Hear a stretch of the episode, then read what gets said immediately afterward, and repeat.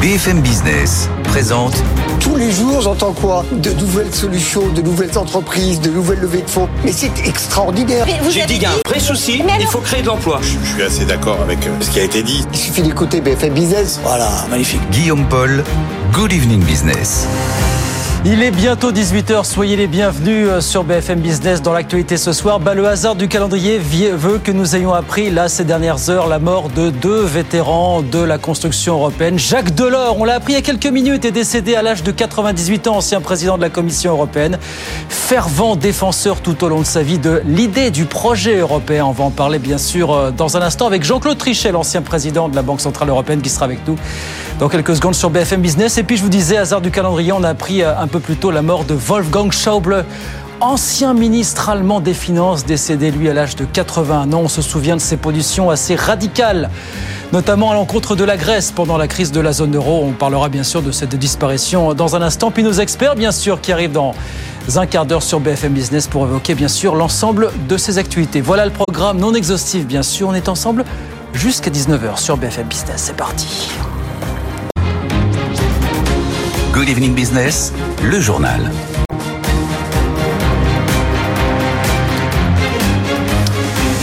Donc la nouvelle est tombée il y a de ça quelques minutes, vraiment aux alentours de 17h50. Jacques Delors, ancien président de la Commission européenne, est décédé à l'âge de, de 98 ans. On va en parler quelques instants avec euh, l'ancien président de la Banque Centrale Européenne, Jean-Claude Trichet, qui est avec nous en direct. Bonsoir Monsieur Trichet, merci beaucoup. Merci. Bonsoir. Bonsoir, merci d'être avec nous sur BFM Business. Alors, pour, on va pas se mentir, on était censé parler ensemble quelques instants de la mort de Wolfgang Schauble. On va en dire un mot dans, ensemble dans un instant. Mais d'abord, comment réagissez-vous ce soir à l'annonce du décès de, de Jacques Delors? Bah, Écoutez, je suis euh, très très attristé. Euh, Jacques Delors a été très très très grand ministre français, un très très grand président de la Commission européenne. Euh, il laisse euh, un message absolument considérable sur, euh, notamment dans la construction européenne. C'était en effet un, Européen convaincu et je, dois dire pour moi et je pense pour tous ceux qui, le connaissaient, c'est une perte immense. Il a été, je le disais, un fervent défenseur du projet européen tout au long de sa vie, sans relâche, sans compter les heures, l'abnégation, à une époque déjà où le projet européen euh, n'emportait pas une folle adhésion. C'est ça qu'on peut retenir ce soir, peut-être. Écoutez, euh, c'est toujours très difficile hein, de transformer profondément les choses. Il a été vraiment au cœur de deux transformations extrêmement importantes. Euh, L'acte unique, c'est-à-dire la, le parachèvement du marché unique européen qui allait au-delà du marché commun début et qui a été une très très grande avancée qu'on lui doit largement, me semble-t-il. Et puis, il a été au cœur de la construction de l'euro, puisque c'est lui qui présidait le groupe des gouverneurs qui ont commencé à élaborer ce à quoi devait ressembler la Banque centrale européenne. Il y a eu ensuite des négociations intergouvernementales, mais le rapport de l'or a été extrêmement important. Mais ensuite, si vous voulez, après avoir euh, contribué de manière décisive, je crois qu'on peut le dire, à ces avancées très importantes de euh, l'Union européenne, il a continué parce qu'il a été pendant dix ans président de la Commission européenne Ouais. et il l'était euh, dans des moments qui étaient toujours compliqués, difficiles. Je l'ai bien connu euh, dans diverses positions, y compris dans la position de gouverneur de la Banque de France et de directeur du Trésor auparavant. Et euh, je dois dire que j'avais pour lui euh, plus que de l'estime, de l'admiration pour sa détermination. Que- Quel message il va laisser pour vous, il doit laisser à l'Europe, euh, toujours en cours de construction peut-être, euh, dans les prochaines années Il va, à mon avis, c'est un encouragement pour tous les Européens de continuer dans la voie euh, qui a été tracée, pas simplement par lui, hein, puisque il a repris le flambeau, si vous voulez, de manière brillantissime, mais il y avait eu auparavant euh, énormément d'avancées. hein. quand on songe hein, euh, au départ, qui consistait simplement à mettre en commun le charbon et l'acier, et l'endroit où est le moment dans lequel je parle où nous avons euh, une monnaie unique, euh, un Parlement élu au suffrage universel, etc. Donc nous avons progressé énormément, mais il faut encore progresser. Et euh, euh, j'imagine que s'il était là en pleine forme, il nous dirait, écoutez, euh, l'union politique doit faire maintenant de très grands progrès. Nous avons vraiment besoin dans ce domaine aussi euh, de faire des progrès décisifs. Voilà pour euh, Jacques Delors, donc décédé à l'âge de 98 ans. Vous, vous restez avec nous, Jean-Claude Trichet, vous restez avec nous quelques minutes. On va dire un mot de Wolfgang Schauble, dont on a appris également aujourd'hui la disparition à l'âge de, de 81 ans. Bonsoir Corinne Morisseau. Bonsoir. Carrière débutée aux côtés euh, d'Helmut Kohl. Il a beaucoup contribué à la réunification de l'Allemagne, mais tout le monde sait c'est surtout en tant que ministre des Finances de l'Allemagne à partir de 2009 qu'il s'est distingué finalement. Oui, c'est ça. Et c'est plus précisément pendant la crise grecque, en fait, euh, qu'il, euh, que tout le monde en Europe hein, va découvrir Wolfgang Schauble, qu'il va être identifié en fait comme l'homme de la rigueur euh, budgétaire. À l'époque, il est ministre des Finances en Allemagne. Il a déjà la réputation d'être inflexible sur les questions budgétaires. hein. C'est lui notamment qui instaure la fameuse règle du frein à l'endettement, qui interdit à l'Allemagne d'avoir un déficit supérieur à 0,35% de son PIB. Et lorsqu'éclate la crise grecque, c'est lui qui va aller euh, négocier à Bruxelles et il va adopter euh, la même rigueur. Il adopte d'emblée hein, une posture très ferme. Pas question euh, pour lui d'effacer la dette grecque. Même si c'est un fervent défenseur de l'Union européenne, il préfère encore sortir temporairement le pays de la zone euro plutôt que de laisser la Grèce effacer sa dette grecque. Angela Merkel, elle ne veut pas de cette option, mais Wolfgang Schauble ne lâche rien et donc on va aller de sommet d'urgence en sommet d'urgence jusqu'à ce que Wolfgang Schauble finisse par accepter un étalement euh, de Oui. la dette grecque, mais en imposant en contrepartie à la Grèce d'énormes, enfin de- des mesures drastiques euh, d'austérité. Aujourd'hui encore, il a été, enfin il est très critiqué hein, sur euh, cette posture très ferme qu'il a adoptée à l'époque. Euh, après son décès, Yanis Varoufakis, l'ancien ministre grec des Finances, qui était au cœur des négociations à cette époque-là, a souligné qu'il avait défendu une austérité violente, qu'il avait appauvri la Grèce. Wolfgang Schauble, lui, a toujours euh, assumé hein, ce rôle de père fouettard, comme disent euh, ses opposants, parce qu'il considérait que c'était le seul moyen de sortir la Grèce et l'ensemble de la zone euro de cette crise. Et ben voilà pour Wolfgang Schauble décédé à l'âge de 81 ans. Jean-Claude Trichet, on vous retrouve donc ancien président de la Banque Centrale Européenne. Vous avez bien sûr, dans le cadre de vos fonctions, entre autres, côtoyé Wolfgang Schauble. Est-ce que ces critiques de père la rigueur, de père fouettard, vous paraissent justifiées aujourd'hui? Vous avez vu l'hommage entre guillemets de Yanis Varoufakis aujourd'hui en plein encore de- de- de- d'une certaine rancœur finalement. Comment est-ce que vous regardez son son travail?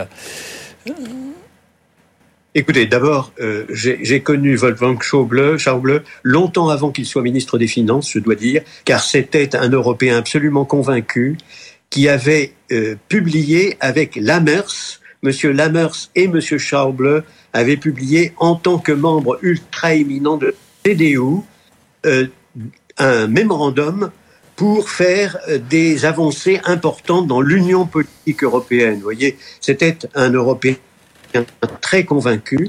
Je l'ai connu moi-même lorsque j'étais euh, président de la Banque Centrale Européenne.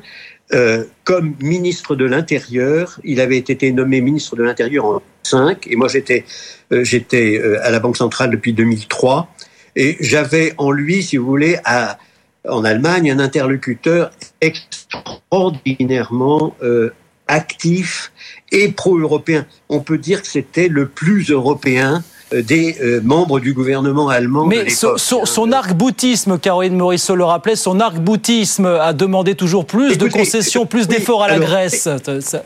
C'est un, fait que euh, Wolfgang Schauble estimait euh, qu'il fallait en effet se comporter de manière aussi sage que possible en matière budgétaire. Euh, c'est ce que je disais aussi, pour tout vous dire. Et malheureux, parce que les règles n'avaient pas été respectées, pas plus par la Grèce que par l'Irlande, le Portugal euh, et même euh, malheureusement euh, l'Espagne et l'Italie, on a eu des problèmes majeurs.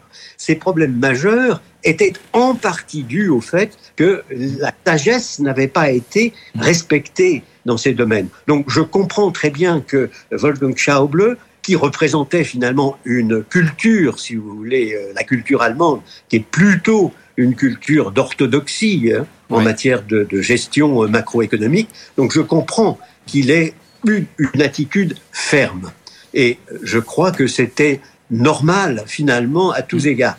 En revanche, effectivement, il allait trop loin et j'ai eu euh, un conflit important avec lui de mon temps, c'est-à-dire euh, dans les années 2008, 2009, 2010, 2011, parce qu'il n'hésitait pas à dire non pas tellement publiquement, me semble-t-il, mais en privé, qu'il fallait laisser partir les pays qui étaient mal comportés. Et là, j'étais en désaccord complet. C'est le seul point sur lequel je crois pouvoir dire, dans mon, ma propre expérience, si vous voulez, que j'ai eu un vrai profond désaccord avec lui. Heureusement, il n'a pas été suivi par les autres gouvernements, naturellement, et au total, eh bien, euh, comme vous le voyez bien, on a surmonté l'épreuve, non seulement en ne perdant pas un seul membre de la zone euro de l'époque, mais en accueillant de nouveaux membres, de nouveaux pays. Dans... Donc l'expérience très très difficile, euh, dans laquelle il avait été à la fois lucide et à certains moments, euh, je dirais, beaucoup trop violent, euh, tout cela au total, si vous voulez, a permis à l'Europe d'en sortir aussi bien que possible. Maintenant, avant tout, c'était un grand Européen lui-même. Un Européen convaincu. Comme je l'ai dit, l'un des plus profondément européens euh, que l'on pouvait trouver en Allemagne au moment où il exerçait ses responsabilités. Merci beaucoup Jean-Claude Trichet. Merci d'avoir été avec nous ce soir pour commenter cette actualité euh, forte aussi, ces deux disparitions dans lesquelles on va revenir bien sûr tout au, tout au long de cette émission, toute la soirée, disparition de Jacques Delors et celle de Wolfgang Schäuble, l'ancien ministre allemand des Finances. Merci beaucoup Jean-Claude Trichet d'avoir été avec nous ce soir sur, euh, sur BFM Business. Rapidement, dans l'actualité, l'armateur CMA-CGM annonce que certains de ses navires ont recommencé à circuler en mer Rouge après les attaques perpétrées ces dernières semaines par les rebelles outils du Yémen. L'armateur danois Maersk lui confirme qu'il va recommencer à faire de même au cours des prochaines semaines. Visiblement, les armateurs ont été euh, rassurés par l'important déploiement de navires de guerre déployés pour protéger le trafic. Et puis, on voulait vous faire écouter l'arrière-petit-fils du fondateur de Casino, Geoffroy Guichard, qui était ce matin sur BFM Business. Il fait partie de ces membres de la famille qui ont déposé des plaintes ces derniers mois contre la gestion jugée désastreuse du groupe par Jean-Charles Naouri. Théodore Guichard, lui aussi, a eu des mots très très forts ce matin sur BFM. Écoutez. Le casino, c'est une histoire commune et qui a, qui a été transmise dans la famille. Moi, vous voyez derrière moi, il y a un tableau du casino, c'est c'est euh, pour nous une histoire qui est profondément ancrée dans chacun d'entre nous. On a vécu le casino. Mes parents allaient faire aux courses, les courses au casino. Je vais faire les courses au casino si j'en ai la possibilité, même si je dois aller plus loin. C'est vraiment quelque chose qui nous unit et euh, qui fait partie de nous. C'est presque un membre à part de la famille, si vous voulez, l'histoire du casino. On ne peut pas rester les bras croisés. On cherche à savoir ce qui se passe et on cherche à savoir comment on peut essayer de trouver des solutions euh, derrière. Vous avez un patron, Jean-Charles Naori, qui s'est enrichi personnellement de plus de 10 millions d'euros chaque année sur le casino alors que la situation se dégradait.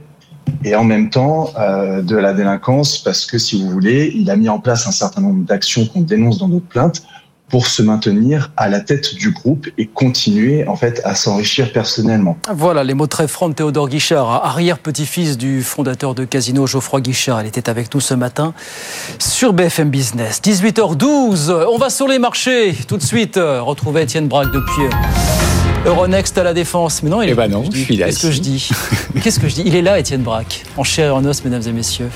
C'est l'habitude, vous savez ce que c'est Bah oui. c'est comme une mélodie maintenant. C'est exactement ça. Toujours est-il qu'il s'est rien passé à la Bourse de Paris aujourd'hui, malgré tout, Bah oui, j'ai bien fait de rester ici, au chaud, avec vous, puisqu'on a un CAC 40 qui est parfaitement stable ce soir à la clôture, 7571 points. Il débute la semaine, le CAC 40, en ce mercredi, vous voyez, il fallait un petit peu sortir les rames. On sort d'un week-end de, de 4 jours.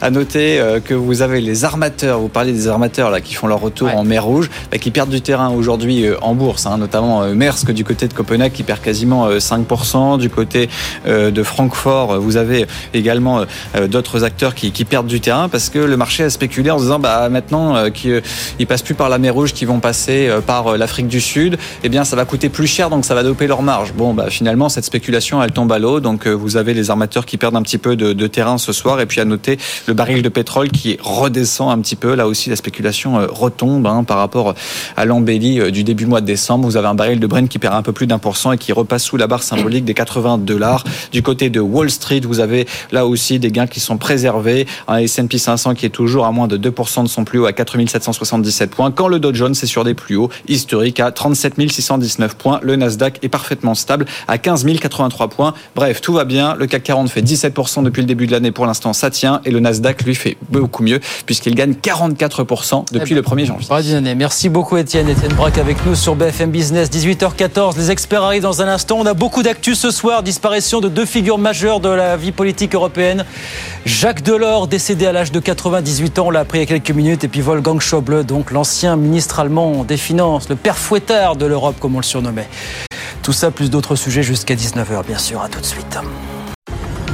BFM Business présente Good Evening Business, les experts du soir.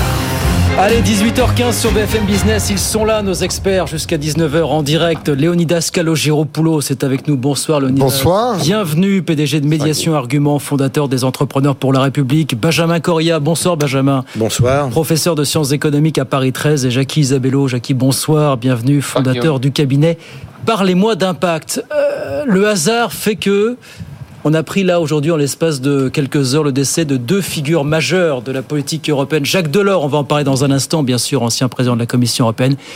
Et puis Wolfgang Schäuble, ancien ministre allemand des Finances. Hein. on va en parler, bien sûr, celui qu'on surnommait le, père Fouettard. Jacques Delors, peut-être pour commencer, ancien président de la Commission européenne, fervent défenseur du projet européen tout au long de sa vie. Écoutez ce que nous disait Jean-Claude Trichet, l'ancien patron de la BCE, qui était avec nous il y a 10 minutes, un quart d'heure sur, sur BFM Business. Il a été vraiment au cœur de deux transformations extrêmement importantes.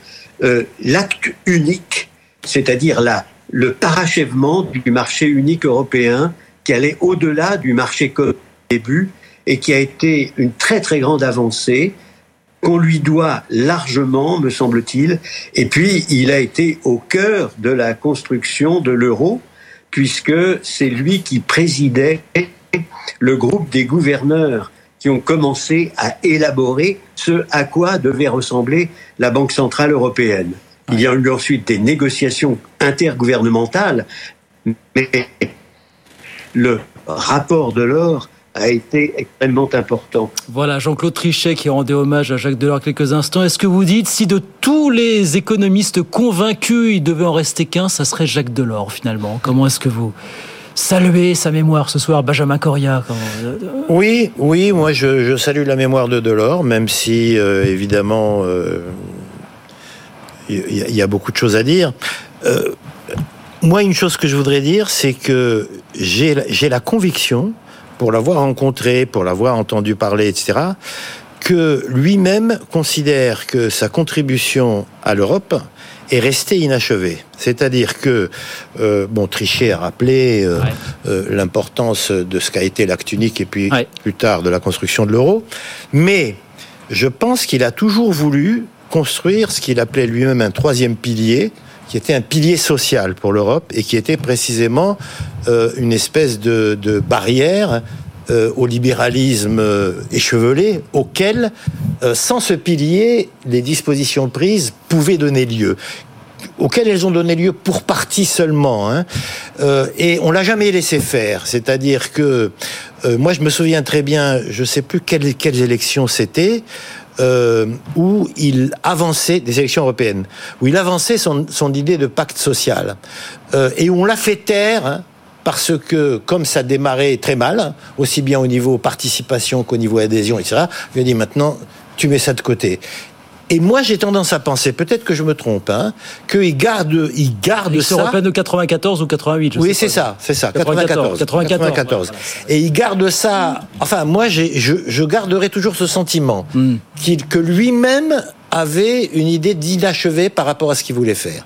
Et c'est vrai que si on avait eu ce pacte social, probablement l'Europe aurait pris des directions différentes. D'accord, avec ça, œuvre inachevée pour Jacques Delors Moi, je trouve que c'est d'abord, euh, vous l'avez désigné comme un économiste, c'est un bâtisseur, c'est un bâtisseur, un visionnaire. C'est quand même euh, la construction européenne est un héritage dont nous bénéficions tous.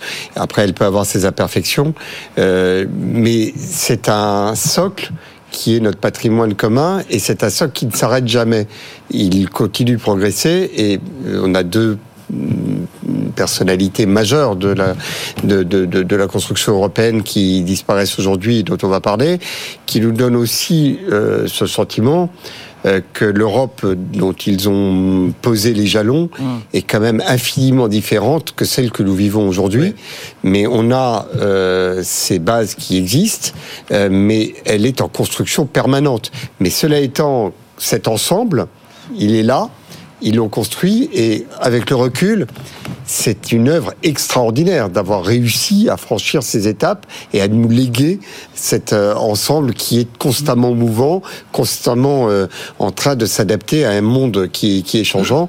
Alors, bien entendu, euh, il y a, on en parlera peut-être pour, euh, pour Bleu, des éléments comme tout ce qui a pu être la greffe autour de la fourniture d'énergie avec la Russie, des choses qui étaient inimaginables. On a construit une Europe qui était était supposé être l'Europe de la paix, euh, où la guerre ne reviendrait pas, eh bien la guerre est là et l'Europe continue à jouer un rôle différent de celui qui était euh, euh, le rôle pour lequel ils l'ont construit.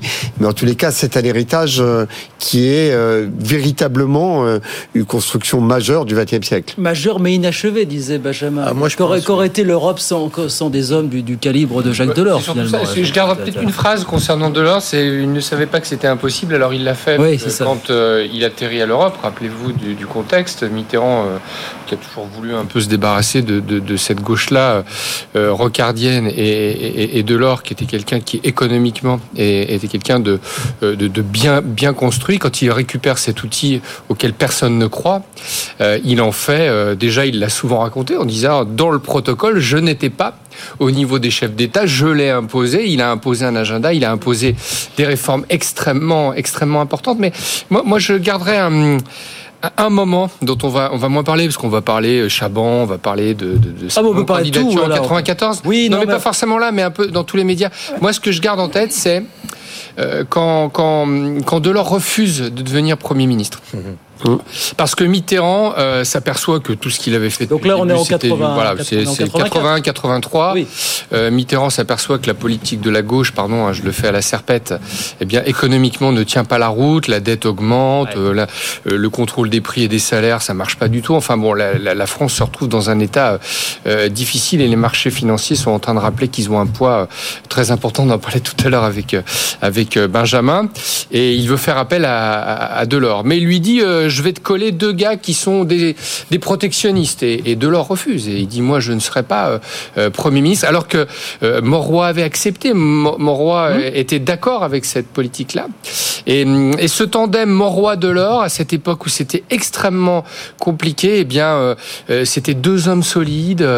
et, et, cette période-là, moi, je la regrette. Si Delors avait été Premier ministre et avait pu embarquer plus de forces économiques autour de lui, eh bien, la dette n'aurait pas été ce qu'elle aurait été ensuite avec, avec Fabius, etc., etc. Voilà. Ne recomposons pas l'histoire, mais moi je garderais ce moment-là dans, dans la vie de, de Jacques Delors, ce, ce moment euh, raté qui, s'il avait pu euh, endosser euh, Matignon, eh bien le pays s'en serait peut-être un peu mieux Peut-être un petit peu l'attitude, c'est peut-être l'attitude qu'il a eu, la même attitude qu'il a eu dix ans après quand il a finalement renoncé à quoi Oui, mais d'ailleurs, il a pas. On, réécoutait, on réécoutera sans doute le passage chez Anne Sinclair. C'était la petite phrase de, de Mitterrand qui disait il veut, il veut pas être élu, il veut être nommé. Voilà. Non, mais c'est pas ça. C'est qu'il avait très bien compris, comme Chirac quand il est arrivé euh, en, en 95, que face à lui, il aurait une majorité qui lui serait défavorable et qui ne pourrait pas gouverner. Et donc il a consulté, et ce qu'il n'a pas dit chez Anne Sinclair, c'est que tout les anciens euh, classiques du Parti socialiste ne me laisseront pas faire ma politique. Donc euh, il s'est dit plutôt que de partir et de finir euh, exploser comme comme une étoile filante, il a préféré ne pas ne pas y aller. D'accord avec ça, Benjamin Correa. Oui, moi c'est plutôt le ce dollar, le européen que, que, je retiens. Et bon, je vais, je vais faire ici un, un, aveu plus personnel, si je peux dire, mais qui est lié évidemment à Delors. Euh, c'est 93-94, mmh. c'est le livre vert sur la compétitivité euh, fait par Delors. Euh, et c'est l'époque où moi-même, si je peux dire, avec un collègue, on a fait un ouvrage qui s'appelait Made in France.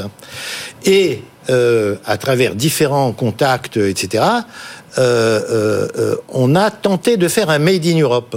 Bon, sur le modèle du Made in France, que bon, ça, c'est-à-dire faire un peu l'inventaire de la compétitivité dans différents secteurs et réfléchir à qu'est-ce que voudrait dire faire de construire de la compétitivité par le haut et pas par le bas, pas par les bas salaires, mais par la qualité des produits.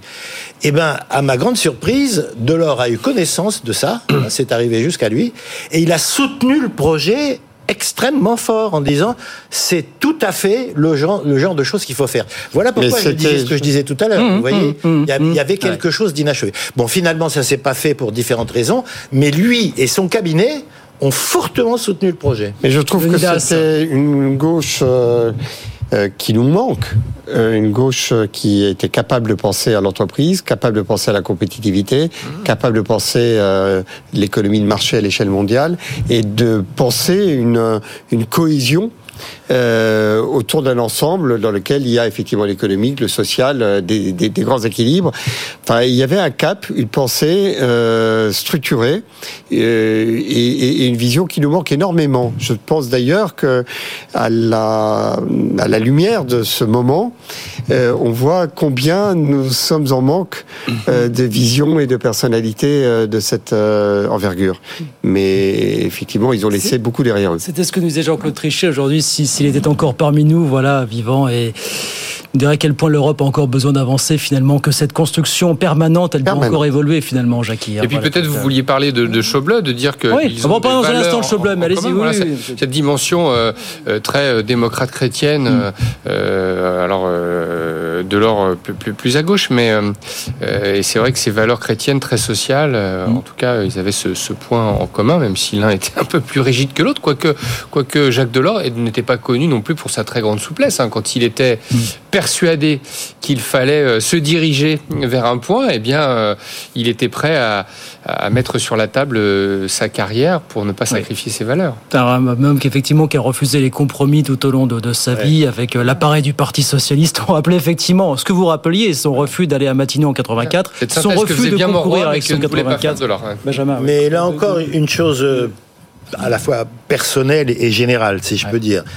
J'assiste à une conférence de, de l'or euh, euh, après, euh, après la période Chaban, où il est professeur à Dauphine. Et on lui pose une question sur la loi de formation continue, parce que c'est lui qui avait, qui avait fait ça après 68, en 71, je pense qu'il a fait ça. Oui, en 71. Et on lui dit, c'est dans, dans, quel contexte vous avez fait ça? Il dit, ben, c'est un contexte extrêmement simple. D'un côté, j'ai eu mai 68, donc une, une, un mécontentement social extrêmement profond, et de l'autre côté, le résultat de ça, c'est une chambre bleu horizon. Qu'est-ce que je fais? Eh ben, la seule chose que je peux faire, c'est introduire un grain de sable dans la machine. Donc j'introduis l'obligation de former les salariés et tous les salariés avec un minimum de dépenses sociales. Donc je crée les conditions pour une tension qui font que ça va quand même bouger. C'est comme ça qu'il expliquait la loi 50, ans après. Et d'ailleurs, il a, il a eu euh, ce, ce, ce, profil euh, euh, très jusqu'au boutiste. Il l'a eu dès le début, puisque rappelez-vous que le texte sur la nouvelle société ouais, de, Chaban, delmas c'est un texte qui a été écrit par Delors. Et d'ailleurs, Chaban l'a payé parce que c'était plus un texte de, de, de, président que de, que de premier ministre. Et déjà, la, la, la patte de Delors, cette espèce de patte assez un peu, un peu radicale, mais moderne et très en avance sur, sur son temps, elle était. Mais c'est intéressant d'ailleurs que cette vision-là, euh, on la retrouve aussi euh, dans son projet européen. Enfin, c'est c'est euh, un chantier sur plusieurs décennies qui a fait bouger et la France et l'Europe. Et euh, de ce point de vue-là, euh, je trouve qu'il y a euh, l'incarnation de, de grands projets qui font, qui ont fait basculer notre continent, mais avec effectivement les valeurs humanistes qui sont les valeurs les plus fondamentales que nous, incarnons. Sans faire d'injure à personne, hein, en fait, c'est le dernier grand président de la Commission européenne. C'est-à-dire qu'il a tellement imposé sa marque en tant que euh, président de la Commission que ceux qui lui ont succédé, euh, on ne va pas les nommer, hein, euh, grâce pour eux.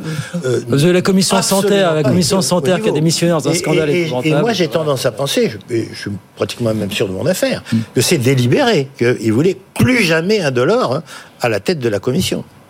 Oui, mais c'est vrai que paradoxalement, elle était moins puissante qu'elle n'est maintenant. Ah. Oui. Euh, parce qu'à l'époque, les gens s'en fichaient pas mal comme de leur première euh, écharpe de, de, de, Oui, de- mais- de l'Europe. Et lui, il a su construire Sauf un tout dont il a donné une Oui. cohérence, à la fois par le narratif, euh, à la fois par les imaginaires aussi qu'il a su, qu'il a su tout à fait inventer, et puis cette carcasse politique qui ne demandait qu'à sortir. Euh, et qui est sortie grâce à lui. Et qui est sorti grâce à lui. Allez, voilà pour la disparition de Jacques Delors, dont on va continuer à bien sûr tout- pas parler toute la soirée sur, sur BFM Business. Il est 18h30.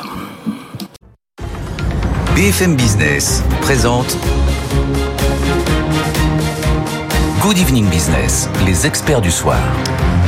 Allez, 18h34, les experts sont avec nous jusqu'à 19h. Benjamin Correa, Jackie Isabello, Leonidas Kalogiropoulos. Alors, on vient de parler longuement de Jacques Delors, hein, disparu donc à l'âge de, de 98 ans. Puis je vous disais, autre disparition euh, euh, aujourd'hui en Europe, c'est celle de l'ancien ministre allemand des Finances, Wolfgang Schäuble, acteur euh, phare de la ré- réunification allemande dans les années 90, mais qui s'est surtout illustré à partir de 2009 en qualité de ministre des Finances avec des positions, on s'en souvient, radicales notamment vis-à-vis de la Grèce pendant la crise de la zone euro. Il avait même menacé d'éjecter la Grèce de la zone euro en 2015. Il a acquis une réputation de père la rigueur, de père fouettard. Est-ce que cette, euh, juste cette euh, réputation vous paraît usurpée ou justifiée finalement? A-t-il été le père fouettard de l'Europe euh, Ah, moi, elle me paraît parfaitement justifiée. Parce que bon, Injustifié Ah, très justifié. Très justifié, pardon. justifié, parce que, bon, on met en avant la Grèce, où effectivement, il a eu une attitude absolument folle, vraiment folle, quoi, de, de, de, de, de- de les faire reculer de je ne sais combien de décennies en quelques mois. Bon.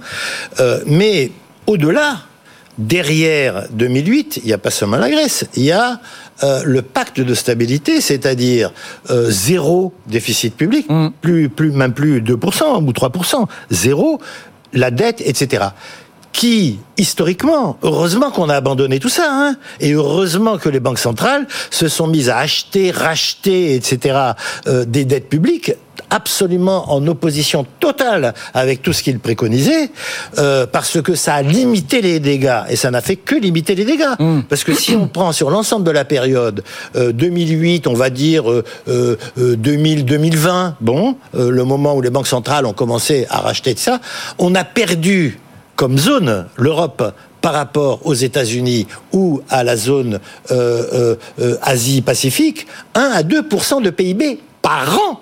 Donc, il nous a coûté extrêmement cher euh, la, la, la, comment dire, la cure de récession de fait qui a été imposée par le retour aux équilibres pendant que tous les autres ont fait face à la crise par des moyens complètement différents a coûté extrêmement cher à l'Europe. Ensuite, on va parler de l'Europe politique, mais c'est en partie lié au fait que euh, l'Europe n'a plus euh, cette puissance comme euh, acteur économique qui fait que politiquement elle se délite. On, on en parlera tout à l'heure. Euh, je rappelle qu'en forcément- 2015-2016, il menace carrément d'attaquer la, la Banque Centrale Européenne en Oui, justice si elle continue de déverser de l'argent sans, retenue sur les marchés et sur l'économie. Oui, je, je- Mais l'envers, je répète, hein, c'est 1 ou 2% de Ouais, croissance ouais. en moins tous les ans. Mais pardonnez-moi, euh, Benjamin, de pas souscrire à ce point de vue, simplement parce que l'Europe, c'est euh, le point d'équilibre entre des positions différentes, et heureusement qu'il a tenu cette position-là, parce que euh, je, pense que sinon, la, le risque de dérapage intégral euh, existait. Euh, de- alors, euh, il est vrai qu'il a imposé une rigueur euh, certaine, bien entendu, euh, à la Grèce, mais À à il a aussi, par cette position, marqué les lignes jaunes à ne pas dépasser pour, pour les États qui, d'autres États qui menaçaient potentiellement d'aller à, à des montants de déficit colossaux. Enfin, si on, on, on, on prend l'extrême inverse, c'est-à-dire le, le laisser-aller budgétaire, euh, on peut imaginer que la France aurait, un- aurait un déficit double de celui qui est le sien. Il n'était pas tant non plus vis-à-vis de la France. hein. Il avait quelques, Non, quelques mais- pics. Mais Ah ben absolument. attendez, mais attendez. je, je pense que euh, la construction européenne, c'est une équipe. Euh, c'est une équipe avec plusieurs pays. Euh, si vous ne, ne, ne gardez pas un certain nombre de principes principes comme des principes de centre de gravité, mais les choses peuvent totalement déraper. Et de ce point de vue-là, il a joué un rôle, hmm. mais le rôle qu'il a joué n'a pas empêché de trouver des compromis. Hmm. Et je pense que ces compromis ont été probablement au bon niveau de l'épure hmm. parce qu'il était là pour éviter les dérapages intégraux. Non, non, j'entends ce que vous dites, mais j'entends ce que vous dites, hein, mais ce qu'il faut jamais oublier, c'est que le dérapage de la Grèce qui est un énorme dérapage avant 2008 hein, et, d'autres pays, a été possible parce que la police a été confiée aux marchés financiers.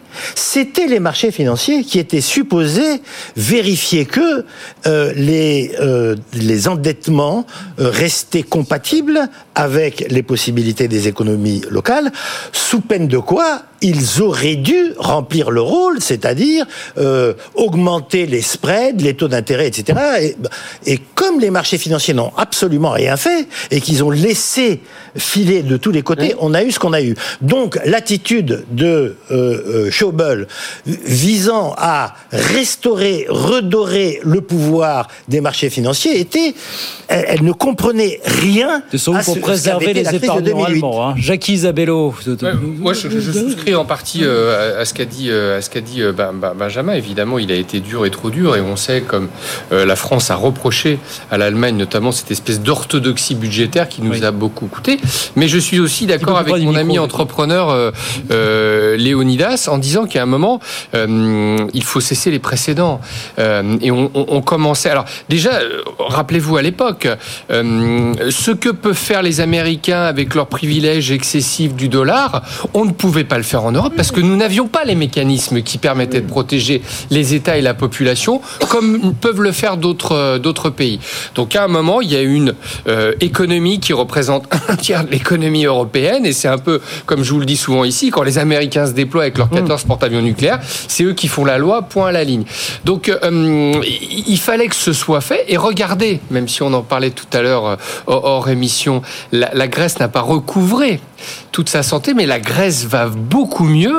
Et je trouve que, en tout cas, cette rigueur, cette attention qu'on doit porter aux finances publiques, et vous savez que je viens souvent ici dire, et parfois je me fais taxer par certains de euh, d'ultra-libéral, bon, euh, c'est de dire il faut faire très attention. La France ne fait pas attention, donc d'avoir de temps en temps des hommes comme Schauble ou Delors qui sont très rigoristes en matière de, Jacques Delors, il n'a pas voulu devenir Premier ministre, je le rappelais tout à l'heure, de François Mitterrand, parce qu'il allait imposer une austérité et une rigueur, mais qu'il n'aurait pas pu avoir ces moyens-là. Et depuis, hein, qu'est-ce qu'on fait en France pour essayer de se projeter chez nous? Eh bien, Giscard a vécu deux crises majeures pétrolières. Il a rendu la France comme elle était au départ, ce qui était quand même pas évident. Et ensuite, eh bien, la marée noire de l'endettement excessif a commencé à se développer avec, euh, avec Mitterrand et, tous les autres. Et donc, que Schauble, à un moment, siffle la fin de la récréation, et que l'Europe se dote des outils.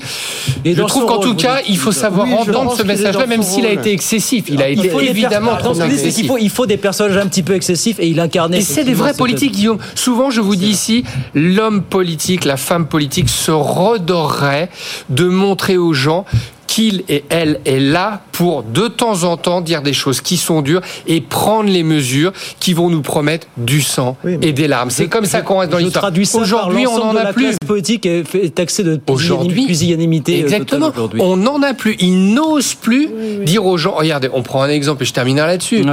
Macron a fait le quoi qu'il en coûte, on a déversé des centaines de milliards. À un moment, les gens réclament supplément. Il faut qu'ils disent on arrête maintenant. J'ai déversé, j'ai sauvé tout le monde.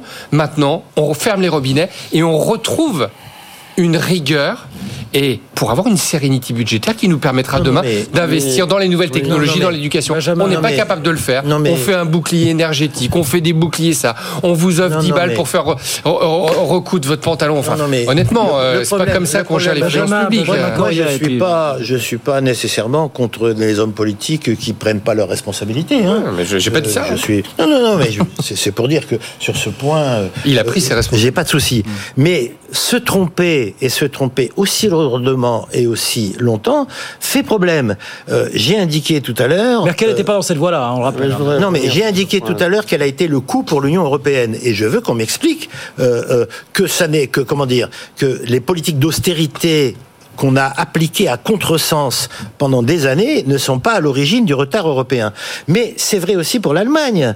L'Allemagne est aujourd'hui en train de découvrir qu'elle n'a plus investi un centime dans toute une série de choses essentielles, à commencer par ses infrastructures, mmh. et que maintenant, euh, euh, ils sont au bout du bout. Et ça, c'est quoi? Ça, c'est le fameux zéro déficit budgétaire dont Chaubleu s'affublait, lui et l'ensemble de sa troupe. Je suis pas d'accord avec euh, vous. Je voudrais... Ah, mais ça, c'est évi... mais c'est évident. je voudrais vous dire pourquoi je suis pas d'accord avec vous, parce qu'on a l'histoire qui nous a donné le verdict de cette période.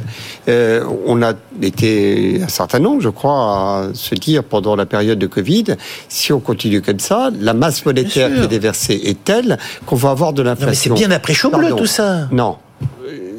Non, non, pardonnez-moi. La, question de savoir si les mécanismes que l'on a mis en place, pour lesquels on, a, on s'est donné les moyens de déverser des masses et des masses d'argent absolument considérables sur nos économies, alors qu'il n'y avait pas la création de richesse en face, c'était totalement inflationniste, c'était totalement à contresens de l'orthodoxie euh, de, incarnée par Chien Bleu, et on a eu l'inflation, et ensuite il nous a fallu maintenant combien, à peu près un an et demi euh, de politique monétaire euh, d'austérité pour euh, essayer de résorber l'inflation.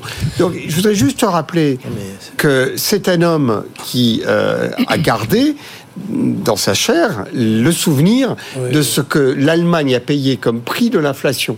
Et je pense que c'est très important que ça ait été incarné.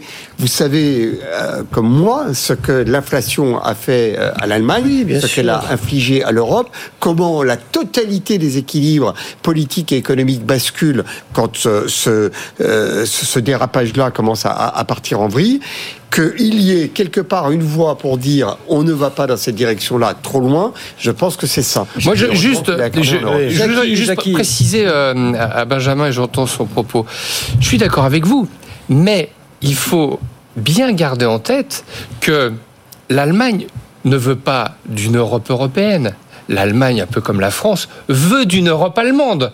Donc, l'Allemagne étant ce qu'elle est, elle veut imposer ses règles, elle voulait imposer sa force. Et après, elle n'a pas rien fait. Et donc, est-ce toujours, est toujours vrai Non, c'est complètement faux. Et justement, c'est mon deuxième point. Mais à l'époque, il était dans son rôle pour faire en sorte que l'Allemagne soit encore plus puissante dans une Europe qui ne savait pas où elle allait et qui euh, dépensait tout cas. Ça, c'est le premier point. Deuxième point, l'Allemagne n'a pas, pas investi, l'Allemagne s'est trompée totalement. Elle fait reposer sa défense sur les États-Unis, elle entretient un cycle de commerce et de relations du commerce extérieur avec la Chine, ça ne marche plus. Et en matière énergétique, elle s'est totalement plantée. Rappelez-vous comment on s'est moqué d'eux en leur disant ils n'ont même pas un port pour accueillir du GNL et chauffer leur population. Donc c'est surtout qu'ils ont fait des choix stratégiques qui sont calamiteux. Mais à l'époque de M. Schauble, eh bien, il applique. Et puis surtout, quelque part, souvenons-nous, il se venge un peu. Parce que quand il fait la réunification de l'Allemagne, on était les premiers aller les chercher sur euh, ce qu'il reprochait ensuite au reste de l'Europe. Donc euh, voilà, l'Europe a fait des enfants euh, et il était le produit vous m'apportez des verges supplémentaires pour le battre, si j'ose dire. Je suis pas complètement bon, contre, parce que qu'on invoque l'inflation allemande ah bah ça c'est l'avant-guerre, j'ai pas dit ça, etc. Pour parler de, de 2008, qu'on explique que l'Allemagne n'était pas européenne, mais était d'abord allemande. Ça lui apporte des excuses sur son intelligence et sa vision Non, ça l'enfonce. Ça l'enfonce. Alors je rajoute un point, puisque ça, on l'a oublié, mais c'est effectivement fondamental. Euh, le, le, rachat de l'Allemagne de l'Est à un pour un Hein, un marque pour un, pour, pour, pour un marque. Ça a été une folie pure. Et si aujourd'hui, on a 30%. Oui, mais c'était accepté à l'époque, ça a été et, non, non, ça a été un choix politique. Ça a été Il faut une, les une forme dans une forme d'enclous. Mais le résultat, c'est qu'aujourd'hui, c'est qu'aujourd'hui, on a, on a, on a un parti d'extrême droite en Allemagne qui se balade à des taux et où, notamment en Allemagne de l'Est. Donc, même ça a été un raté considérable en dépit, en dépit des cent... Si, le 1 pour 1, c'est Chaubleu. Non, non, mais pas le 1 pour 1, mais vous dites la, ah, c'est la politique immigrationniste de Mme Merkel. Du 1 pour 1. C'est les conséquences du 1 pour 1 pour une économie qui a été l'économie de l'Allemagne de l'Est totalement ruiné. À un pour un, vous pouvez pas exporter euh, un kilo de, de, de, de pommes de terre. C'est impossible. Hein. bon, voilà. Et cette ruine de l'Allemagne de l'Est, en dépit de transferts annuels de centaines de milliards de même, quand même, bon, Ouais. n'a pas permis le, le, le rééquilibrage. Et on a aujourd'hui une Allemagne divisée en deux qui continue d'être divisée en deux, avec la montée d'un parti euh, d'extrême droite qui est extrêmement inquiétant. Inquiétant. Et ça, c'est du chaud bleu. Voilà. Bon, mais 40, 50 ans de vie politique, voilà, de la réunification de- jusqu'à son passage au ministère euh, allemand des Finances, puis euh, diriger la Chambre des députés. Wolfgang Schäuble, donc décédé à l'âge de, de 80 ans. Il nous reste quelques minutes. Alors, euh, on n'avait pas prévu d'en parler, mais tout à l'heure, quand j'ai j'ai donné cette information pendant le rappel de titre, j'ai vu Leonidas se sursauter. Vous voulez dire un mot de ce qui s'est passé, le New York Times qui dépose plainte contre Microsoft et OpenAI euh, créateur de ChatGPT, pour violation des droits d'auteur. Je rappelle ce que dit le Times. Nous estimons qu'ils ont utilisé notre travail pour développer et commercialiser leurs produits d'intelligence artificielle générative sans avoir notre permission. Bah oui, des auteurs, des artistes ont déjà déposé ce genre de plainte euh, Eh devant oui. ChatGPT. C'est pas les premiers, c'est pas les derniers. finalement. Non, mais il y a quelque chose qui est très préoccupant. Vous vous savez, euh, on a ce débat avec Google où ils font des, des petits résumés d'articles. Oui. On appelle ça des snippets. Oui. Euh, donc vous n'allez pas sur le site du journal que vous voulez consulter. Pas, euh, magnifique euh, édito de BFM Business. Voilà. Vous vous mettez sur BFM Business pour voir le, les derniers éditos et puis vous, vous voyez qu'il y a le résumé. Ben, vous allez au résumé. Donc vous, vous n'avez même pas de clic sur celui qui a créé l'information, qui a fait le travail, le journaliste, euh, toute l'infrastructure.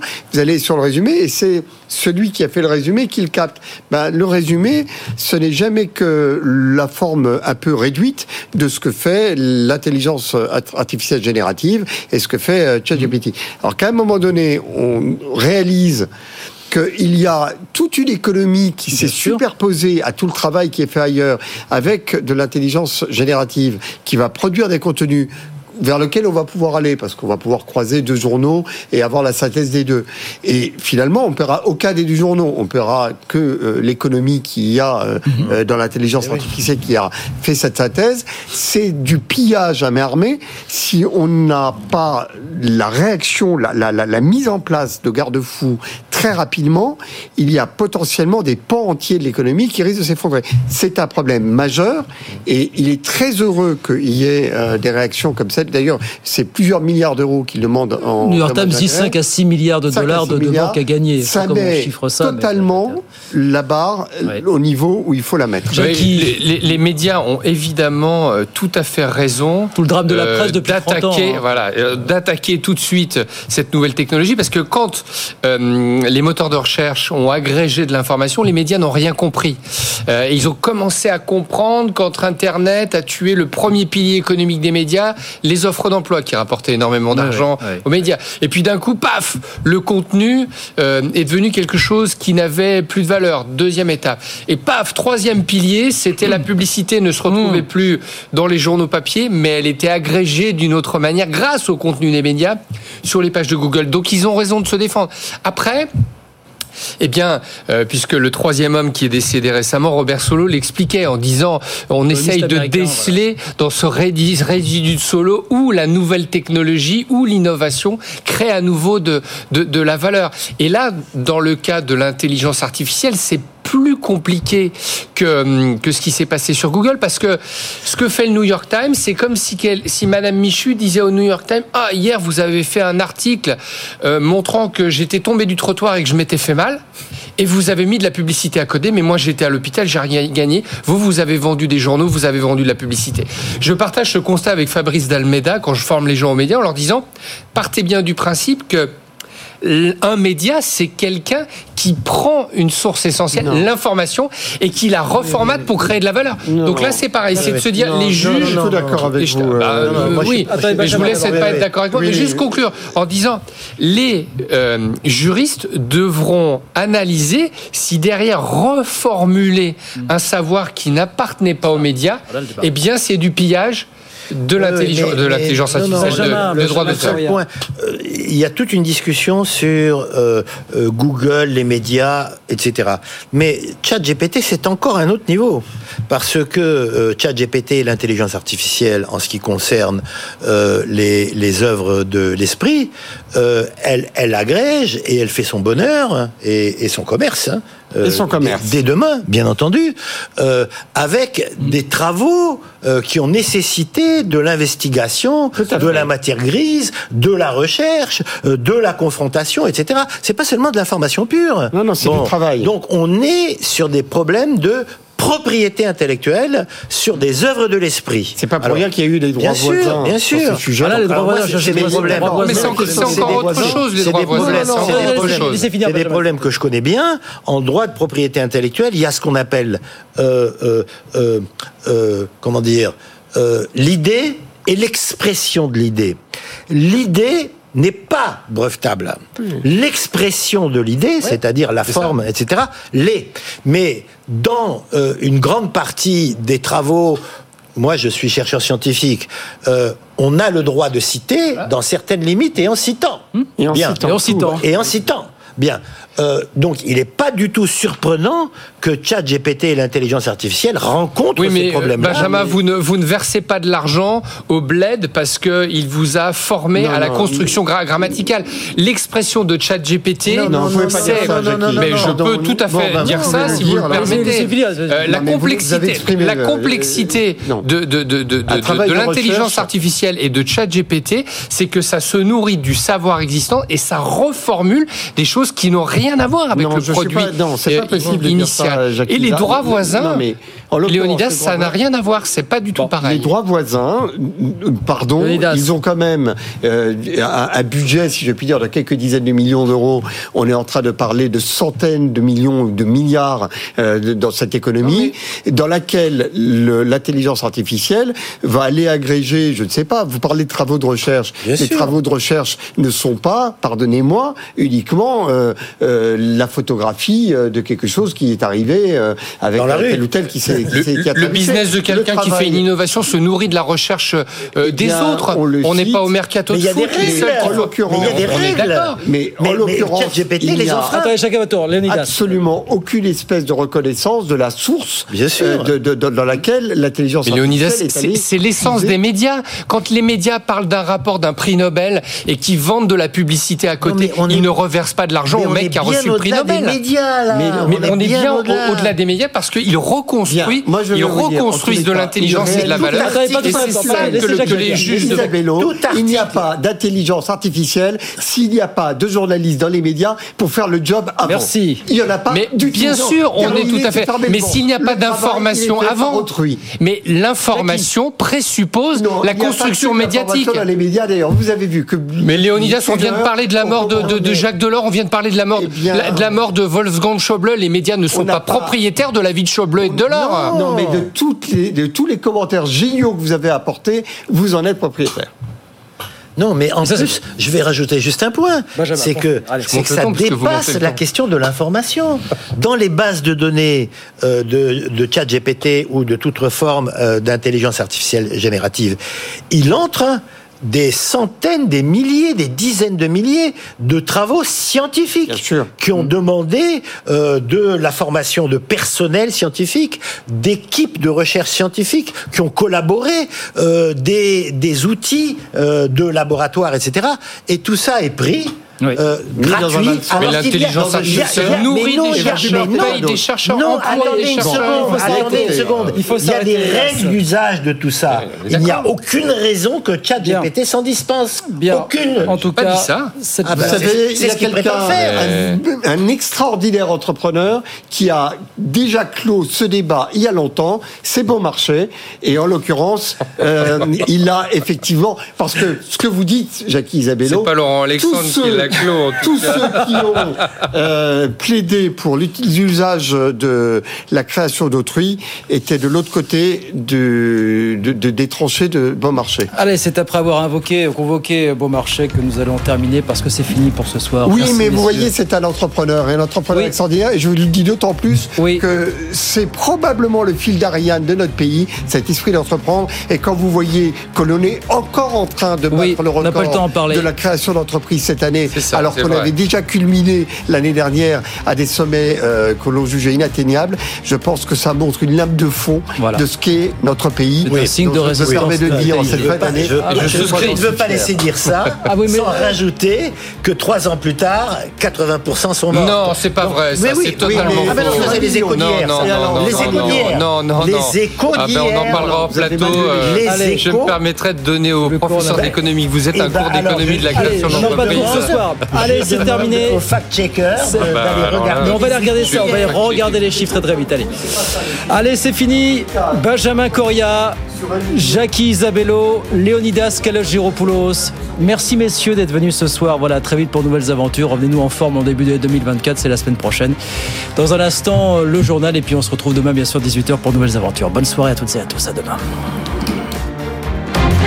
Good Evening Business. Actu, expert, débat et interview des grands acteurs de l'économie.